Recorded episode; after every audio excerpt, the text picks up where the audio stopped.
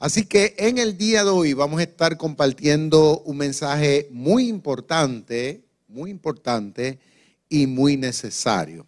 Vamos a estar dando lectura a unos versículos bíblicos que están en, el capítulo 5 de la carta que escribiera el apóstol Pablo a los Efesios. Efesios capítulo 5, verso 1 dice así, Sed pues imitadores de Dios como hijos amados y andad en amor, como también Cristo nos amó y se entregó a sí mismo por nosotros, ofrenda, ofrenda y sacrificio a Dios en olor fragante. Pero fornicación y toda inmundicia o avaricia, ni aun se nombre entre vosotros como conviene a santo, ni palabras deshonestas, ni necedades, ni truanerías, que no convienen, sino antes bien acciones de gracias. Porque sabéis esto, que ningún fornicario o inmundo o avaro, que es idólatra, tiene herencia en el reino de Cristo y de Dios. Nadie os engañe con palabras vanas, porque por estas cosas viene la ira de Dios sobre los hijos de desobediencia. No seáis pues partícipes con ellos, porque en otro tiempo erais tiniebla, mas ahora sois luz en el Señor. Andad como hijos de luz, porque el fruto del Espíritu es en todo bondad, justicia y verdad, comprobando lo que es agradable al Señor. Y no participéis en las obras infructuosas de la tiniebla, sino más bien reprenderlas, porque vergonzoso es aún hablar de lo que ellos hacen en secreto. Mas todas las cosas, cuando son puestas en evidencia por la luz, son hechas manifiestas, porque la luz es lo que lo manifiesta todo. Por lo cual dice, despiértate tú que duermes y levántate de los muertos y te alumbrará Cristo. Mirad pues con diligencia cómo andéis, no como necios, sino como sabios, aprovechando bien el tiempo porque los días son malos. Por tanto, no seáis insensatos, sino entendidos de cuál sea la voluntad del Señor. No os embriaguéis con vino, en lo cual hay disolución, antes bien sed llenos del Espíritu, hablando entre vosotros con salmos, con himnos, con cánticos espirituales, cantando y alabando al Señor en vuestros corazones, dando siempre gracias por todo al Dios y Padre en el nombre de nuestro Señor Jesucristo. Que Dios añada bendición a su palabra. Hoy vamos a estar hablando bajo el tema, como ven en la pantalla, no participemos de las obras infructuosas de las tinieblas. Repitan conmigo, una, dos y tres no participemos de las obras infructuosas de las tinieblas. Es interesante este tema, particularmente cuando vemos la palabra infructuosa. Esa palabra significa eh, cosas que realmente no sirven cosas que realmente no son de bendición, cosas que no te, te van a llevar a la dimensión que realmente Dios espera. Ahora, antes de seguir adelante con este mensaje, quiero compartir con ustedes un poco acerca de lo que es el contexto histórico en que el gran apóstol Pablo eh, presenta esta palabra. Porque inicialmente este mensaje fue declarado para una gente en una época eh, un poquito distinta a esta. Dije un poco, no mucho, un poco nada más. Pero es interesante que tú y yo entendamos ese contexto histórico para que podamos tener un mejor entendimiento.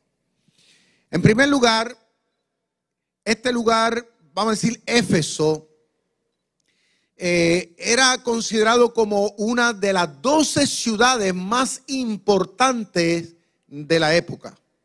En una época, era una ciudad, podríamos decir, considerada como una metrópoli. Era un lugar donde había un puerto sumamente importante. Y ustedes saben que los puertos, pues por donde entra y sale la mercancía. Entonces aquí era un lugar donde, por, por lo que tenía, ¿no? Era considerado eh, un sitio de, mucha, vamos a decir, de mucho dinero. Habían gente negociante que venían e iban de todas las partes del mundo conocido.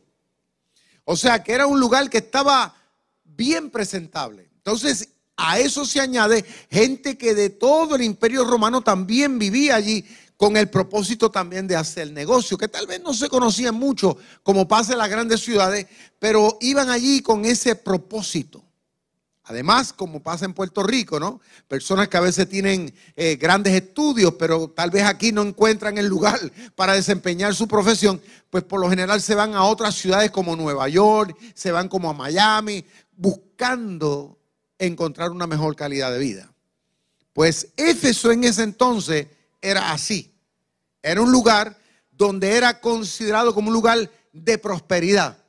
Pero como todos sabemos, en todas las grandes ciudades en el mundo, donde hay dinero, donde hay riqueza y donde hay grandes oportunidades, también juntamente con eso, como especie de un matrimonio, existen también gran cantidad de poca vergüenza. Alaba lo que él vive. Existe también mucho pecado. Digo, conforme la palabra de Dios. En ese entonces, pues, al haber personas de otras partes del mundo que iban a buscar mejor vida, dejando a su familia tal vez en las provincias, pues necesitando tal vez compañía de una mujer, pues habían lugares donde pues tú podías pagar para conseguir un sexo. Pero a eso se añade también de que en Éfeso había también una religión, había una potestad, una diosa que se llamaba Artemisa. Y esta diosa era la diosa de la fertilidad. Y era una diosa sumamente, podríamos decir, eh, eh, importante para esta gente. Porque era hecha, escuchen esto, a base de, de, un meteorito que había caído. Era un meteorito que había caído grande, ¿no? negro, y ellos lo habían esculpido. Y como era considerado que venía de otro planeta, pues ellos lo habían hecho la imagen y ahí la gente le rendía su pleitesía y era considerada la diosa de la fertilidad, o sea, como que todo lo que todo lo, lo provoca en abundancia, o sea, que el hombre que no tenía hijos, pues iba allí a tener sexo con una de las sacerdotisas del templo para que pudiera entonces poder tener hijos. Si, por ejemplo, tenía negocio y quería que sus negocios fueran prósperos, iban allí se acostaban también con una de estas sacerdotisas y obtenían, según ellos, prosperidad en términos de negocio, así también en todas las áreas de la vida. Estamos hablando que Éfeso era un lugar, eh, podríamos decir, considerado como una de las siete maravillas del mundo de aquel entonces conocido. O sea que no estamos hablando de una ciudad cualquiera. Estamos hablando de un lugar considerado importante dentro del imperio en aquel entonces. Pero fíjense que eh, eh, eh, en esa ciudad, interesantemente, el gran apóstol Pablo, enviado por el Señor en su momento dado, llegó allí y comienza a predicar el Evangelio. Comienza a enseñar. Así como nosotros lo estamos haciendo aquí así como lo hacen en otras ciudades, en otros pueblos, en otras naciones, lo están haciendo eh, miles y cientos de, de siervos y siervas del Señor. Comenzaron entonces a plantar, a sembrar el reino de Dios en el corazón de la gente allí. personas que estaban envueltos en su mundo, en sus intereses, como pasa aquí en Puerto Rico. Pero el apóstol Pablo entendió que allí también tenía que haber gente escogida y gente amada por Dios, así como todo lo que estamos aquí en el día de hoy. ¿Cuántos adoran al Señor? Pablo, donde primero tocó base, fue a la sinagoga, según dicen los historiadores, porque era su costumbre. Siempre él iba a ministrarle a los judíos primeramente. Pero aconteció que los judíos comiencen a poner resistencia y Pablo por ende pues entonces comienza a hablarle a la multitud, a todo el que interesaba.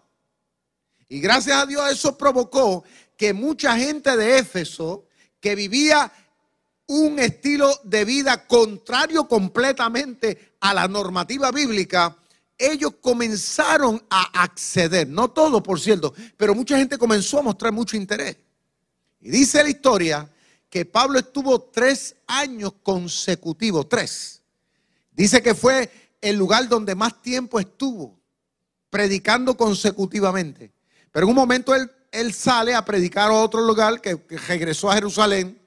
Pero dice que Apolos llega, que también era un predicador itinerante, y Apolo comienza entonces a, retomar las cosas donde Pablo aparentemente las deja. Y comienza entonces a llevar a los cristianos hacia una consagración, una declaración, un compromiso con Dios. Pero luego Apolo sale, pero Pablo regresa. Y Pablo entonces comienza a confrontar a los cristianos con la necesidad de que como cristianos, en el lugar donde nosotros vivimos, no podemos meramente, escuchen esto, no podemos ser meramente oidores de la palabra de Dios.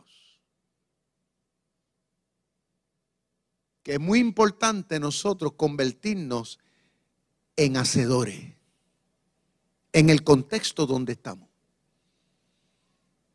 Porque por lo general mucha gente tiene la costumbre y pasa en las grandes ciudades de ir a las iglesias solamente por escuchar un mensaje. Hay gente que dice, no, es que a mí me gusta tal predicador o me gusta tal predicadora, y van y escuchan y, se entretienen, ¿no? Y después se van, pero siguen igual. No hay una relación con Dios dinámica. No, no hay un testimonio social, o sea, no demuestran que realmente son gente que han nacido de nuevo. Porque toman las cosas como que muy suave toman la religión y toman la fe cristiana como algo superficial. Y Pablo se da cuenta de que los cristianos en Éfeso estaban en eso. Porque acuérdense, están en una metrópoli, le voy a añadir un poquito más a esto, están en una metrópoli donde hay grandes moles, alaba lo que él vive.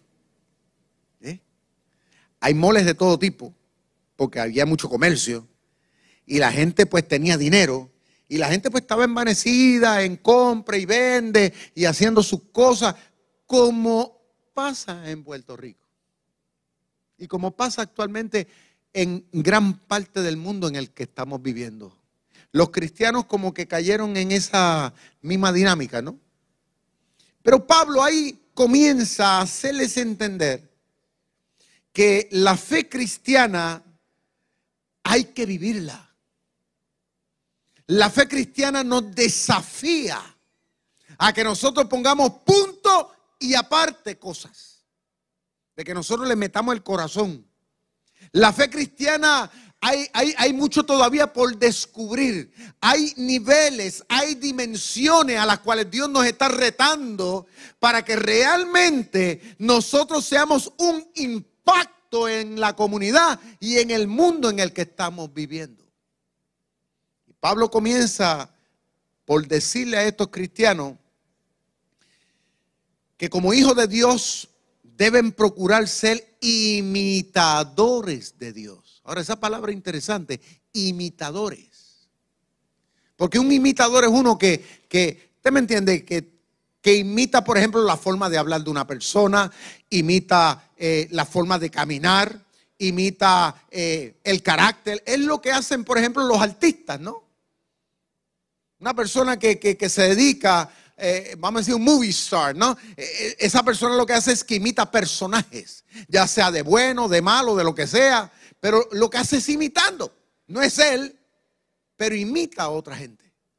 Pablo nos está diciendo y le está diciendo a los cristianos de Éfeso, ah, que de hecho en Éfeso existía uno de los anfiteatros más grandes de aquel entonces, donde simultáneamente cabían más de 24 mil personas. Había en Éfeso. Ellos conocían bien lo que era el arte. Y Pablo toma eso que ellos conocen. Y Pablo le dice, ¿saben una cosa?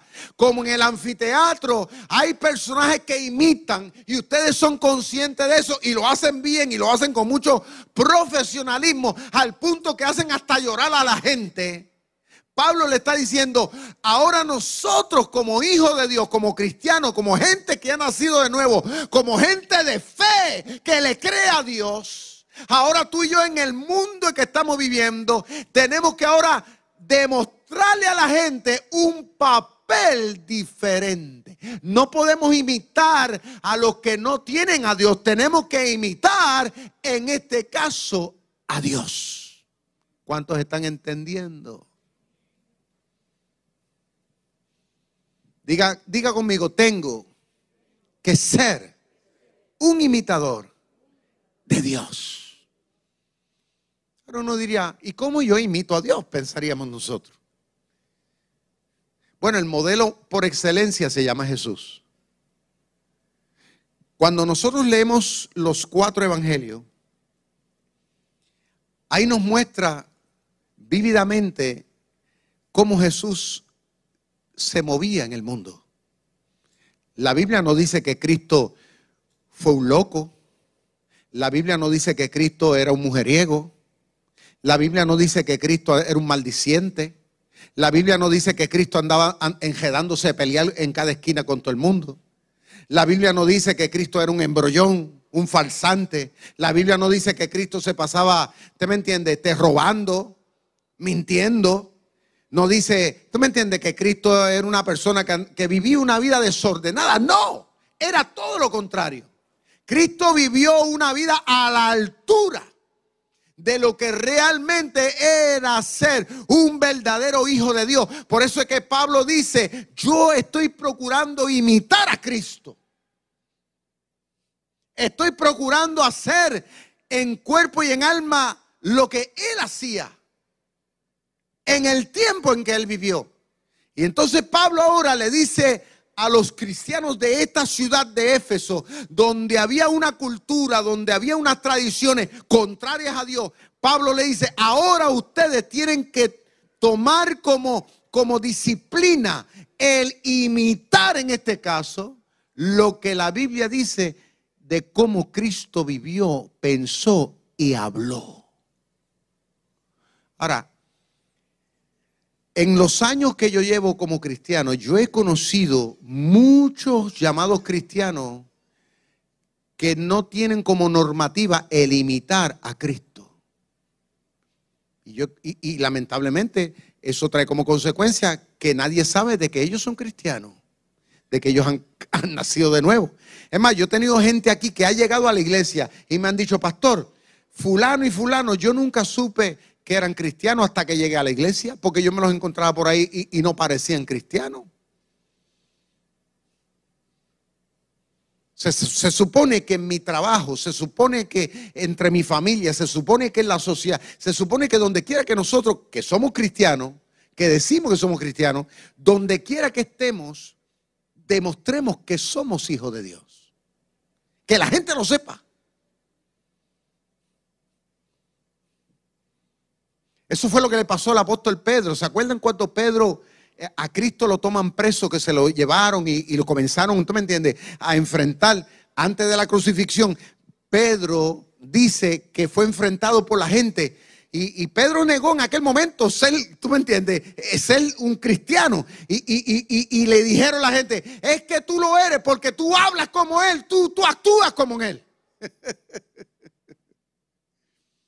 Y se supone que en el mundo hoy, en el siglo XXI, La iglesia, no importa dónde esté, en un campo o en una ciudad, porque muchos cristianos piensan, no, porque estamos en una ciudad y nosotros estamos en otro nivel social, nosotros no, no, eso es de fanático, no, no, no, no. El cristiano es cristiano hasta la luna. ¿Cuántos adoran a Dios?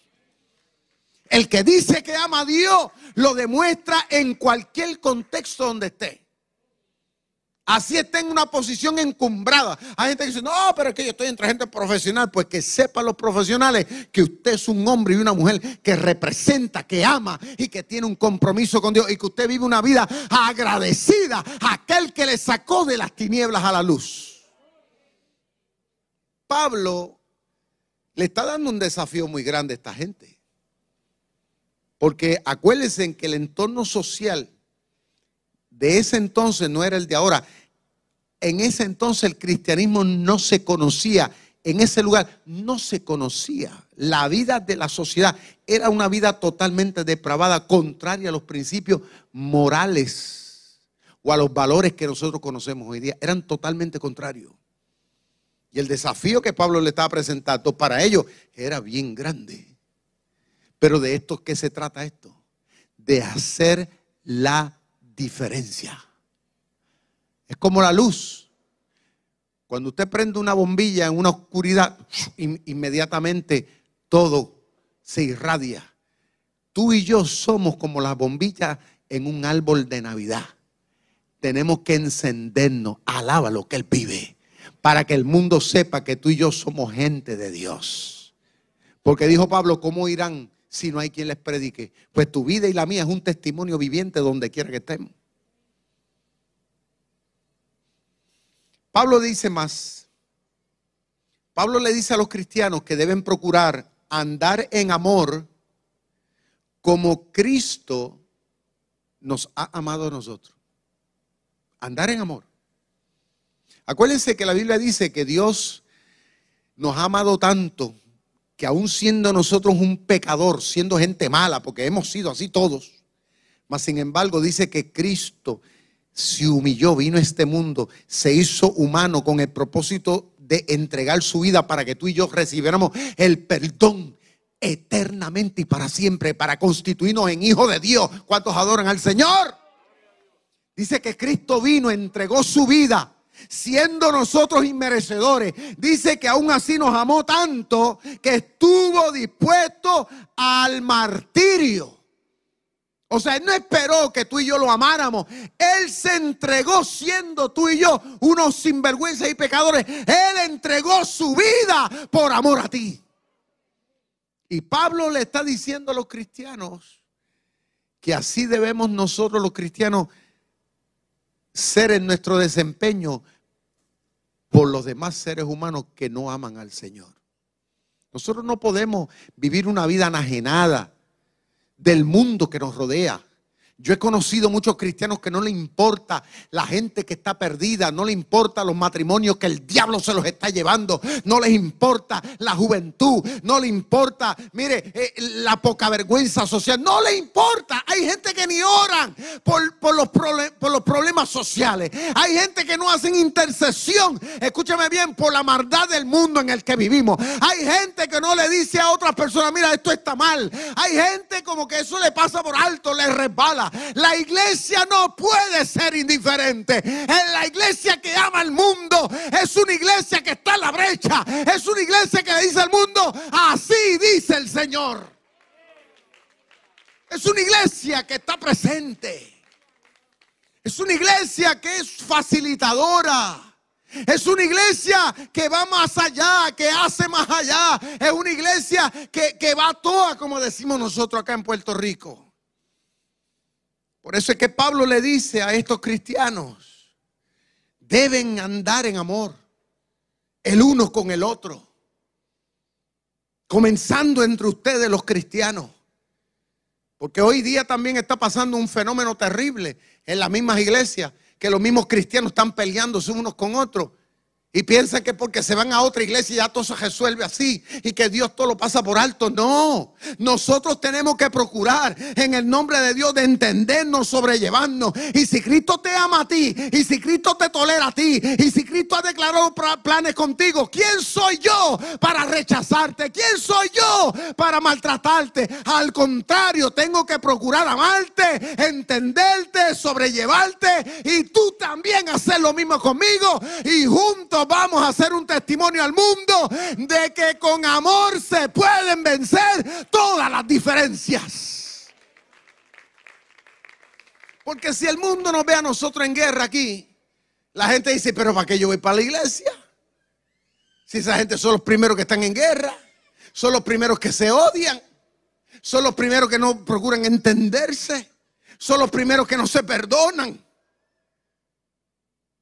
Pablo le está diciendo a estos creyentes que tienen que imitar el amor de Cristo. Y dice la Biblia que cuando Cristo estaba en la cruz, oró aún por sus verdugos.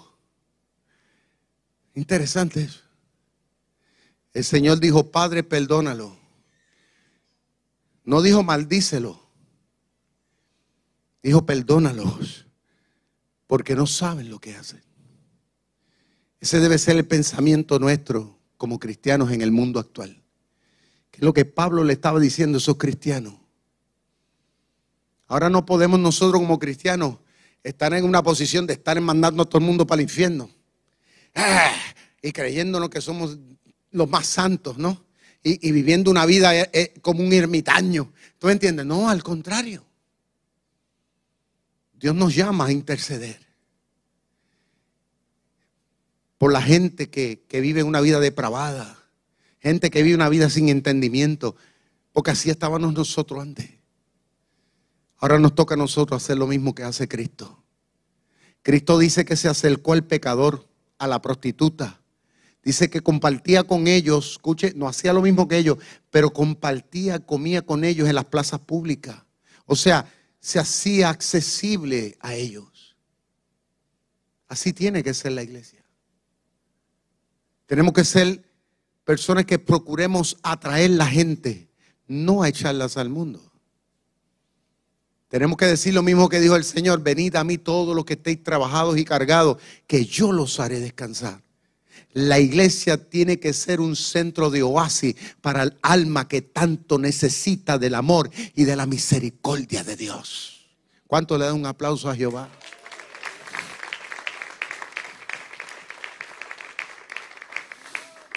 En tercer lugar, Pablo le dice a los cristianos de Éfeso que tienen que evitar la fornicación.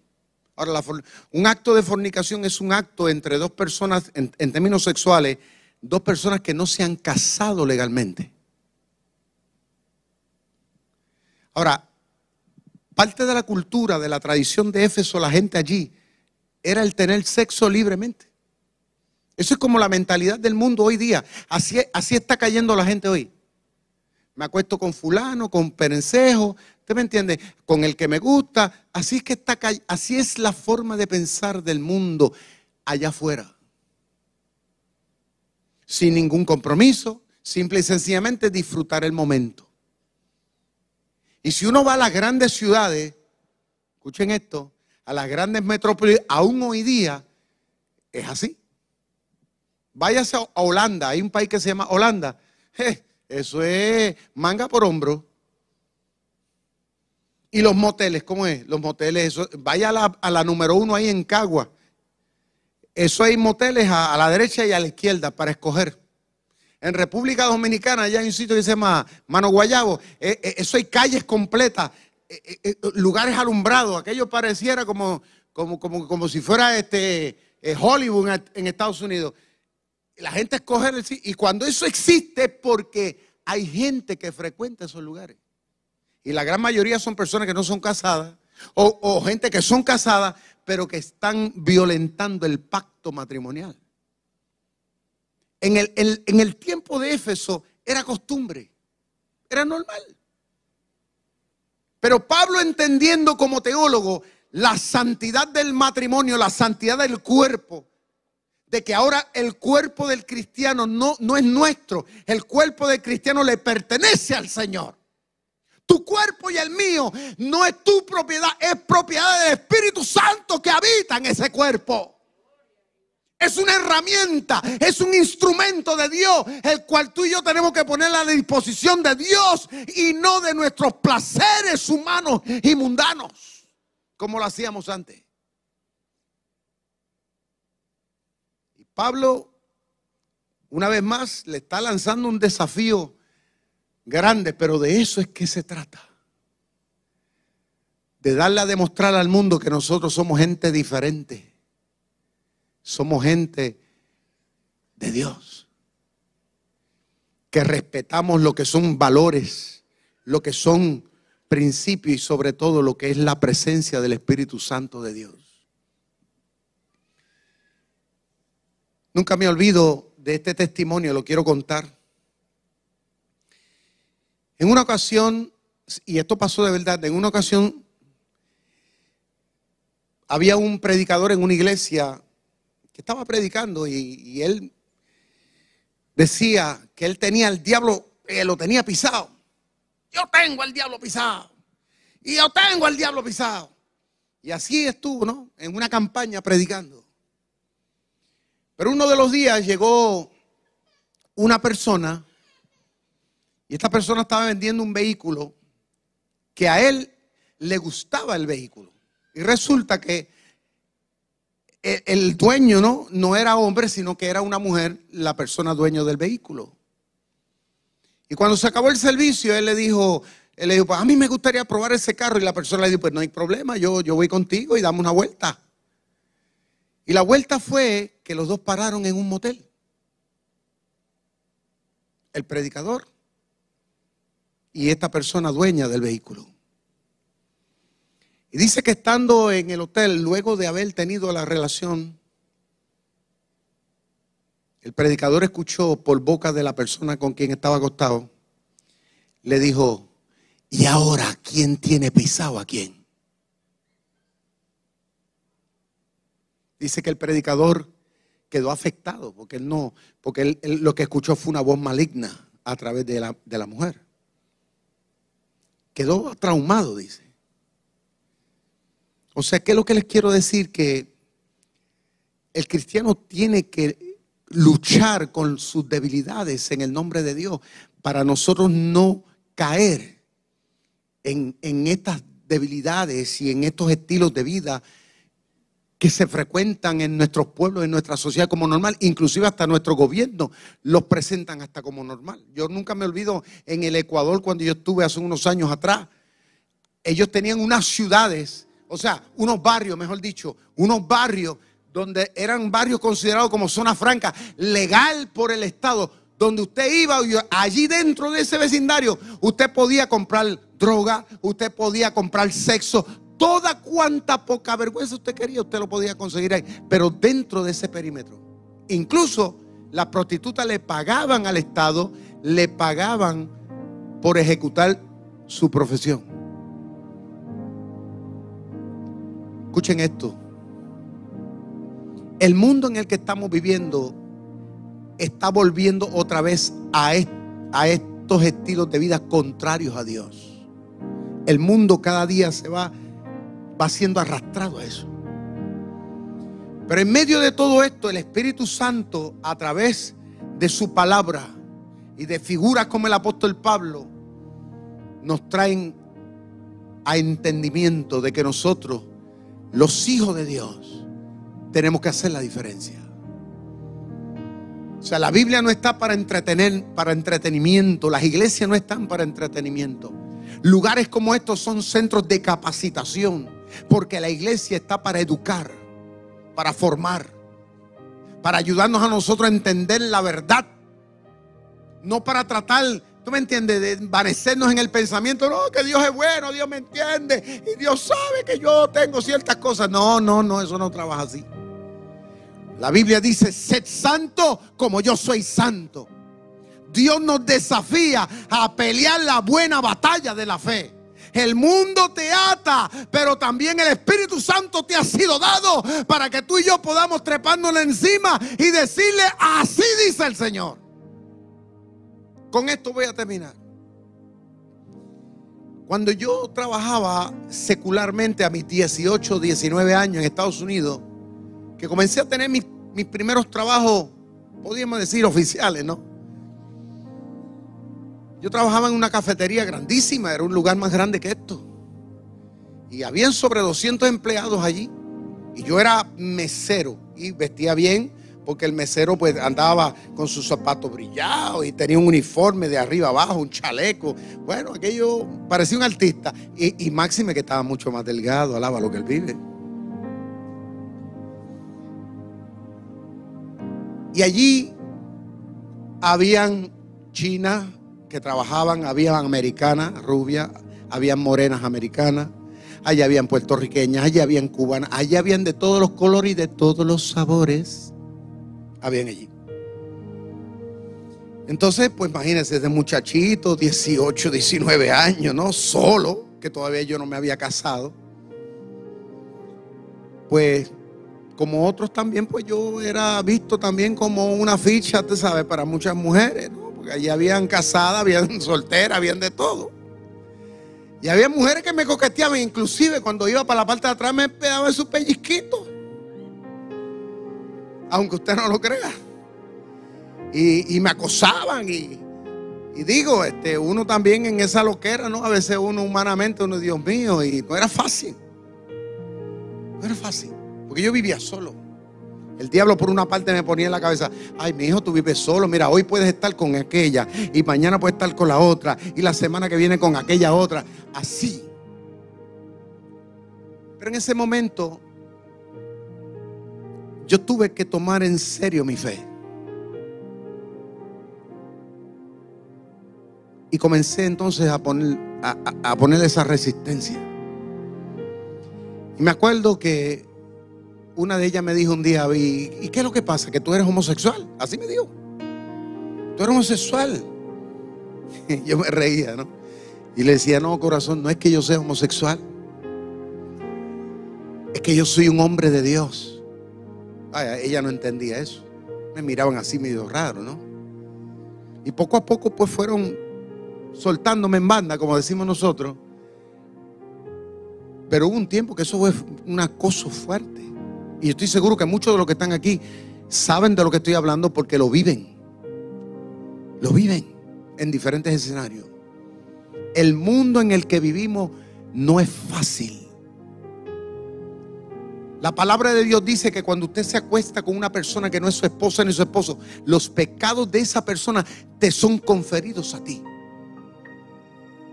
Uno tiene que mantener este vaso limpio. Para los efectos de, usted tiene que pensar que la señorita es usted, sea hombre o mujer.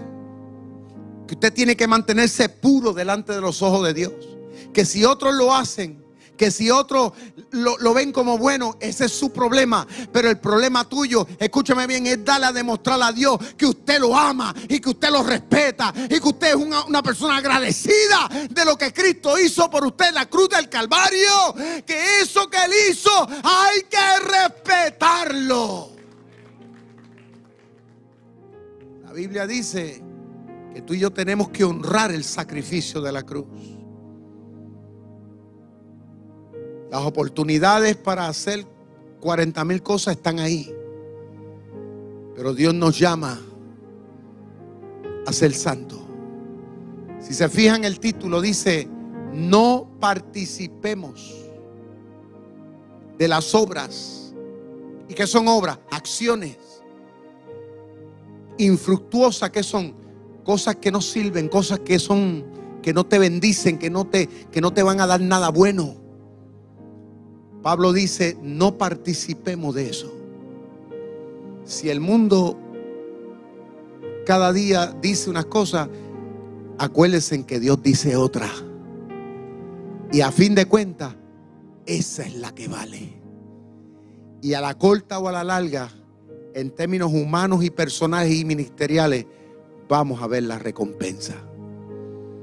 Posiblemente muchos de los que estamos aquí hoy, aún de los que me ven a través de las redes, hemos estado viviendo una vida tal vez un poco indiferente delante de Dios.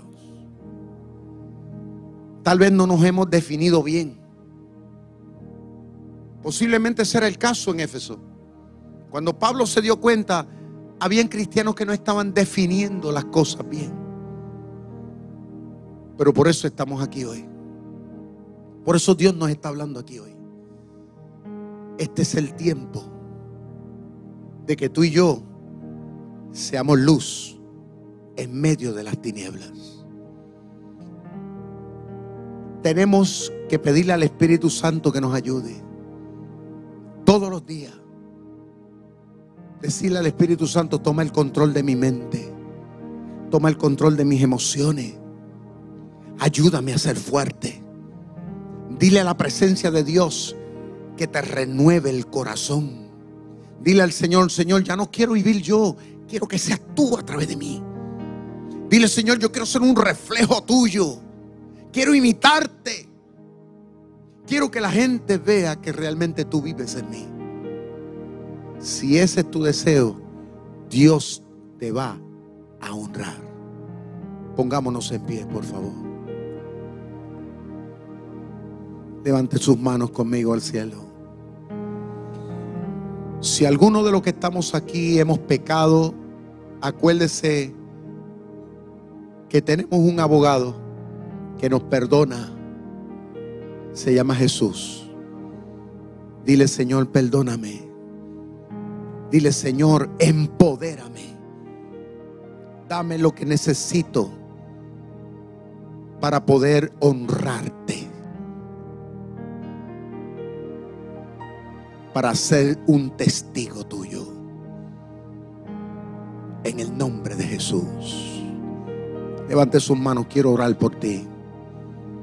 Adonai Elohim, Dios de Abraham, de Isaac y de Jacob.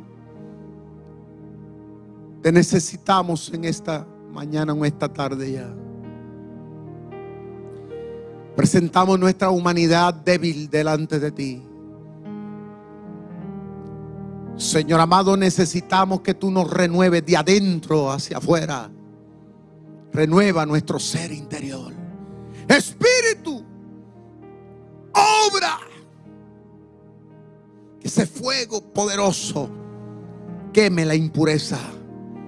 Nos ayude, Señor, a ser fuerte. Dios mío, dando una voluntad santa Pon en nosotros, Dios mío amado, una sed por lo divino. Que seamos, Padre mío, un imitador tuyo donde quiera que podamos estar. Y lo hagamos de corazón. Señor, que si no vienen por nuestras palabras, que vengan por nuestro testimonio. Que la gente pueda ver la fe, que puedan ver la alegría que hay en nosotros que puedan ver la santidad y la pureza de Dios en nosotros. En el nombre de Jesús. Yo declaro, Señor amado, que esta iglesia se sobrepone sobre sus pies y caminamos con firmeza en el mundo en el que vivimos. En el nombre de Jesús. Somos una iglesia y seremos una iglesia fuerte. Una iglesia de testimonio al mundo, a las naciones. En el nombre de Jesús. Amén.